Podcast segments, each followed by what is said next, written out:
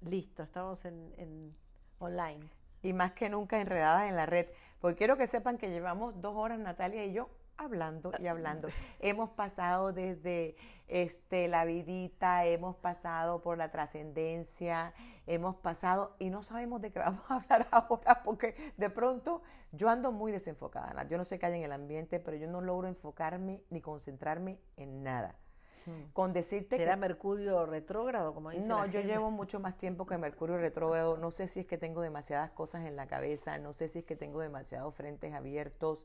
No sé qué me está pasando, pero no estoy logrando concentrarme.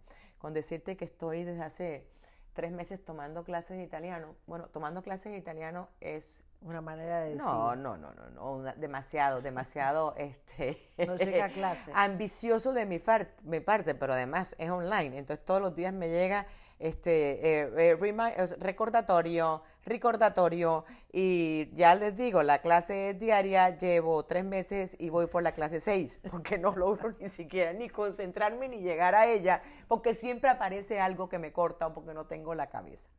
Entonces, eh, lo estoy diciendo porque además Natalia anda, anda por la Parecido, misma, pero estábamos parecido. hablando de una, una entrevista de un personaje que a Natalia le llama muchísimo la atención. Y que a mí me gusta también, que es como un, es como un, un escritor satírico argentino, que, y Natalia me dijo el otro día, mírate eh, en YouTube, eh, que además hay- hay que, hay que aconsejarlo porque son entrevistas maravillosas realmente de una cuestión que se llama La Caja Negra Sí. y entrevistan la próxima mía para verla es que es mi actor favorito y, y- y mi amante favorito en mi imaginación porque yo en mi imaginación él sería mi amante ideal Ricardo Ajá. Darín no mi marido lo quiero de amante ideal. Sí.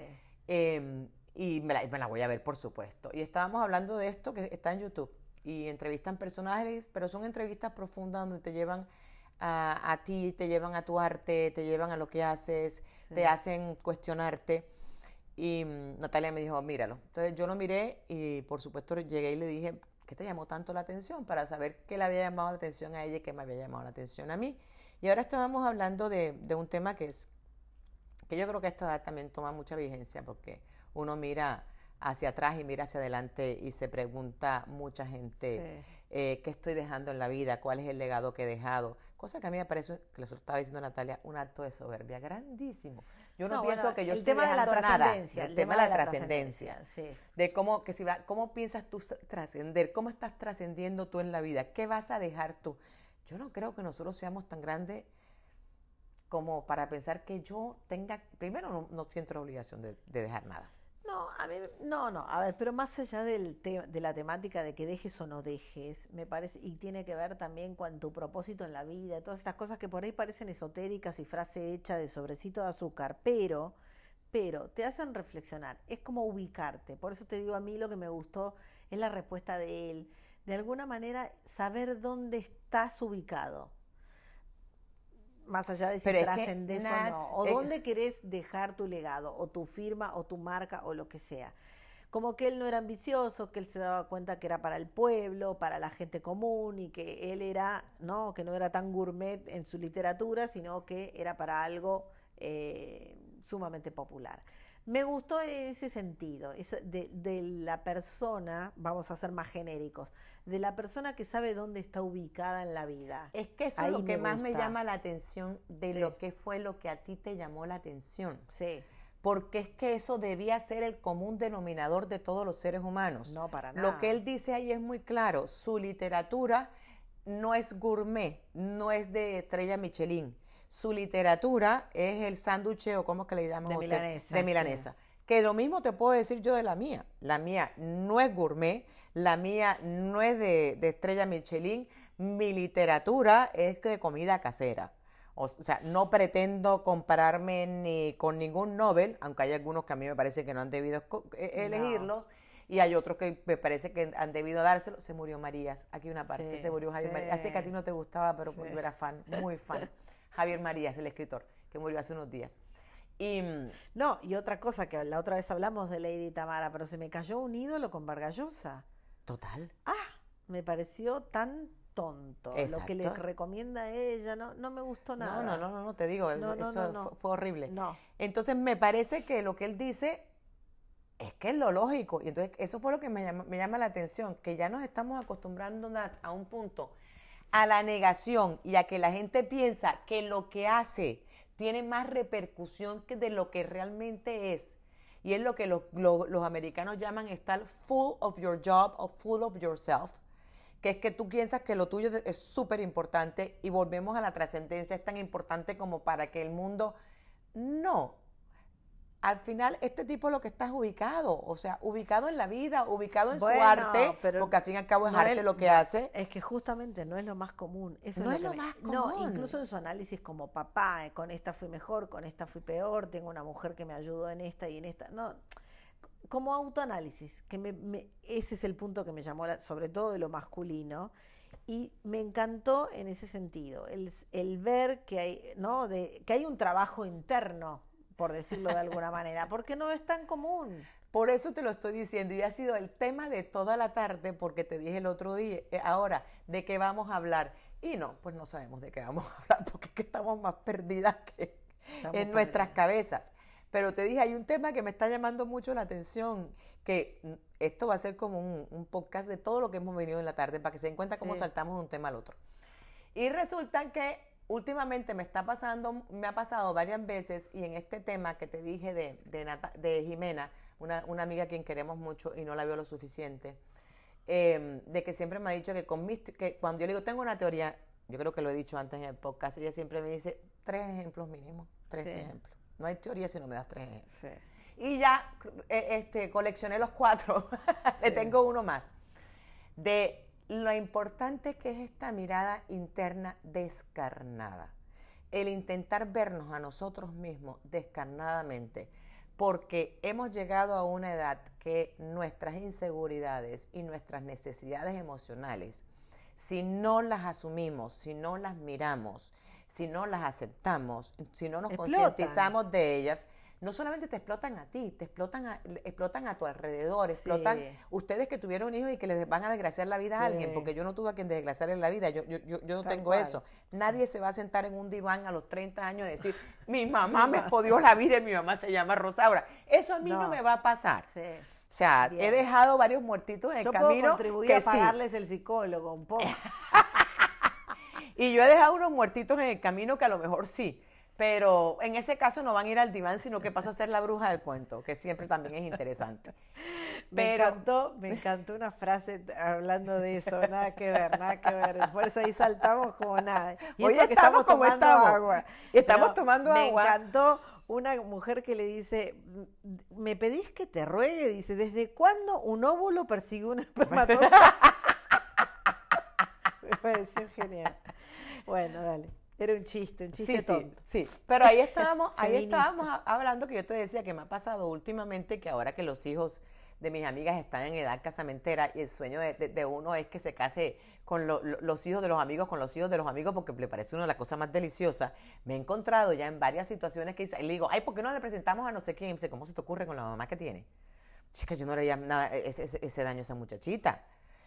Y yo digo, wow, y ya me ha pasado cuatro veces y una quinta en que ya no era la mamá, con esa familia. Entonces yo me pongo a pensar, estos muchachos que son gente encantadora, divina, em, chicos espectaculares, que están cargando con una familia o con una mamá que, que no acepta su realidad o, o, tiene sus problemas de inseguridades o problemas de necesidades emocionales.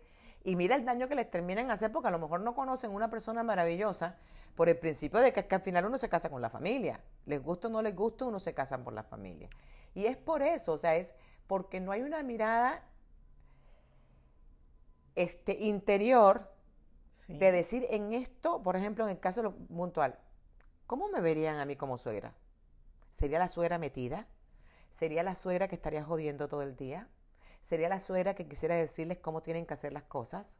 ¿Sería la suegra que quisiera seguir manejando a mi hijo y o a mi hija desde mi punto de vista, porque muchas mamás hoy en día ya no son helicópteros, son drones. Sí, ve y vive, pero desde acá te quiero controlar. Total. O sea, eres capaz de mirarte desde ese lugar para darte cuenta que eso es importante para el futuro de tus hijos. Pero volvemos a lo mismo, es esta mirada interna que te ha llamado tanto la atención, porque yo decía que le llama tanto la atención a, a Natalia de esta entrevista, y me acabas de dar en el blanco. Te llama la atención que es un tipo en contacto con sus emociones, consciente y ubicado dentro de su lugar en la vida, mm. que es lo que deberíamos estar haciendo todos. Pero ya eso es anormal. Y ya nadie se pregunta eso. Es más, tú lo ves hasta en, situaciones del diario vivir, Nat, que, te decía hace un, hace un rato, yo tengo una, digamos que una, una premisa de vida, que lo hago siempre, eh, que es la premisa de, los, del carril contrario. Si yo veo que todos los demás tienen un, un concepto ante una situación o para toda eh, la gente que me rodea, más bien hablo de la gente que me rodea hmm. y de la gente que me rodea, que para mí es importante y a quien respeto y respeto su opinión. Hay gente que me rodea y que no me importa lo que piensa, me da exactamente igual. Y hay otra que al contrario, lo que me digan lo voy a hacer al revés porque no, no respeto para nada lo que me están diciendo. Pero de esa gente que respeto, y yo normalmente cuando es así pienso, espérate un momentito, aquí tiene que haber un punto que por alguna razón yo no lo estoy viendo de alguna manera. Y cuando yo hago ese trabajo conmigo mismo, normalmente tengo mandatos familiares, creencias culturales, eh, inseguridades, este, como te decía, necesidades emocionales que me están haciendo no ver eso dentro de una realidad que los demás sí la están viendo porque no están involucrados de la manera como estoy involucrada yo. Totalmente. Entonces, la mayoría de la gente no lo está haciendo, Nat. No Esa es la realidad. Por eso te por extrañó tanto. Por eso me llamó la atención. no lo está haciendo.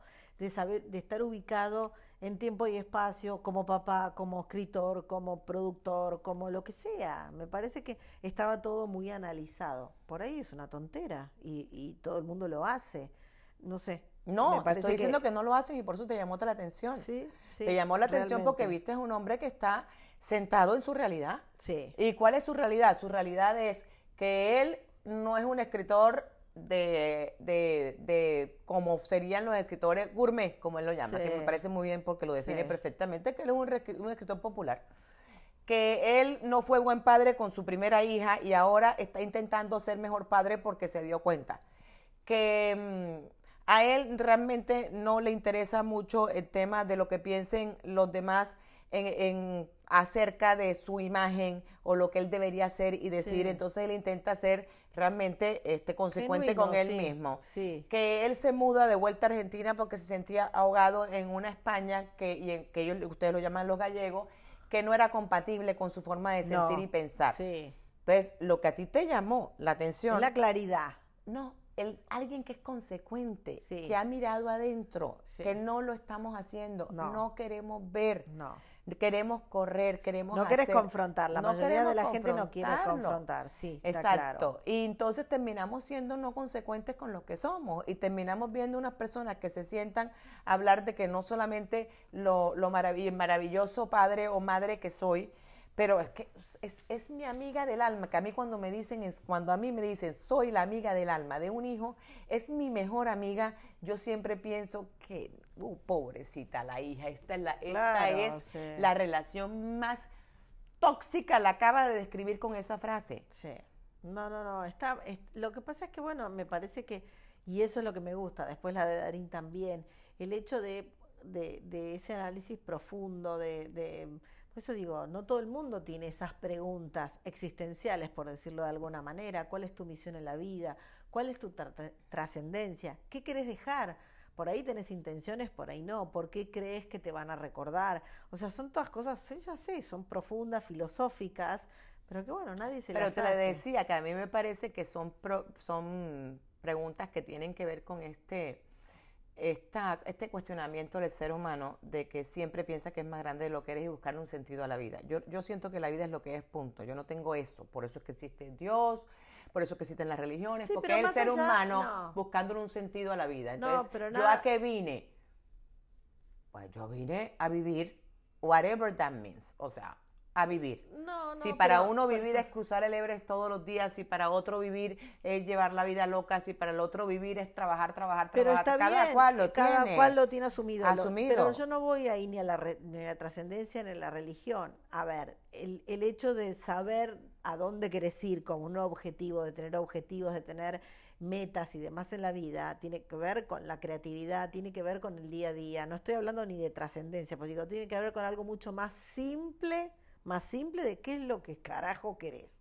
Punto. Sí. Y para mí tiene algo y que, mucha gente ni siquiera tiene esa pregunta hecha. No. Ese es el punto. Es que ese es el punto, que, que no, no hay Por eso digo, ni hablo ni de hijos ni de trascendencia. Te estoy hablando de vos, hoy, ¿Qué quiere fulano hoy de tal? en día, Nata, ¿Por qué está sentado en esta silla? ¿Por qué está en esta situación? ¿Qué es lo que está haciendo? Es, es, es más ¿Y simple. cómo quiero que sea mi vida? ¿Y qué tipo de persona dentro de lo que yo soy quiero ser, qué puedo potencializar de mis virtudes y qué de mis defectos y mis debilidades puedo intentar trabajar para que no sean un problema para mí y para los demás, porque entramos en una edad muy difícil. Yo estoy lidiando con mis papás que tienen una edad eh, ya adulta y el que no ha trabajado, y igual tentamos ya con las amigas que ya todas eh, somos una mayores, como dicen ustedes y el que, lo que no se ha trabajado, como dice Carlos Gustav John, el famoso psicólogo, se vuelve destino.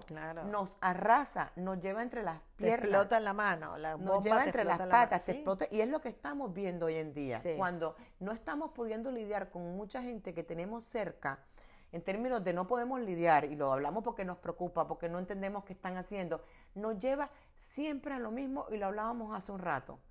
Todo lo que está pasando alrededor de nosotros que nos está superando en términos con los amigos y con las amigas, que no sabemos qué hacer para ayudarlos, que no entendemos en qué momento se llegó aquí, tiene que ver siempre con lo mismo, Nat.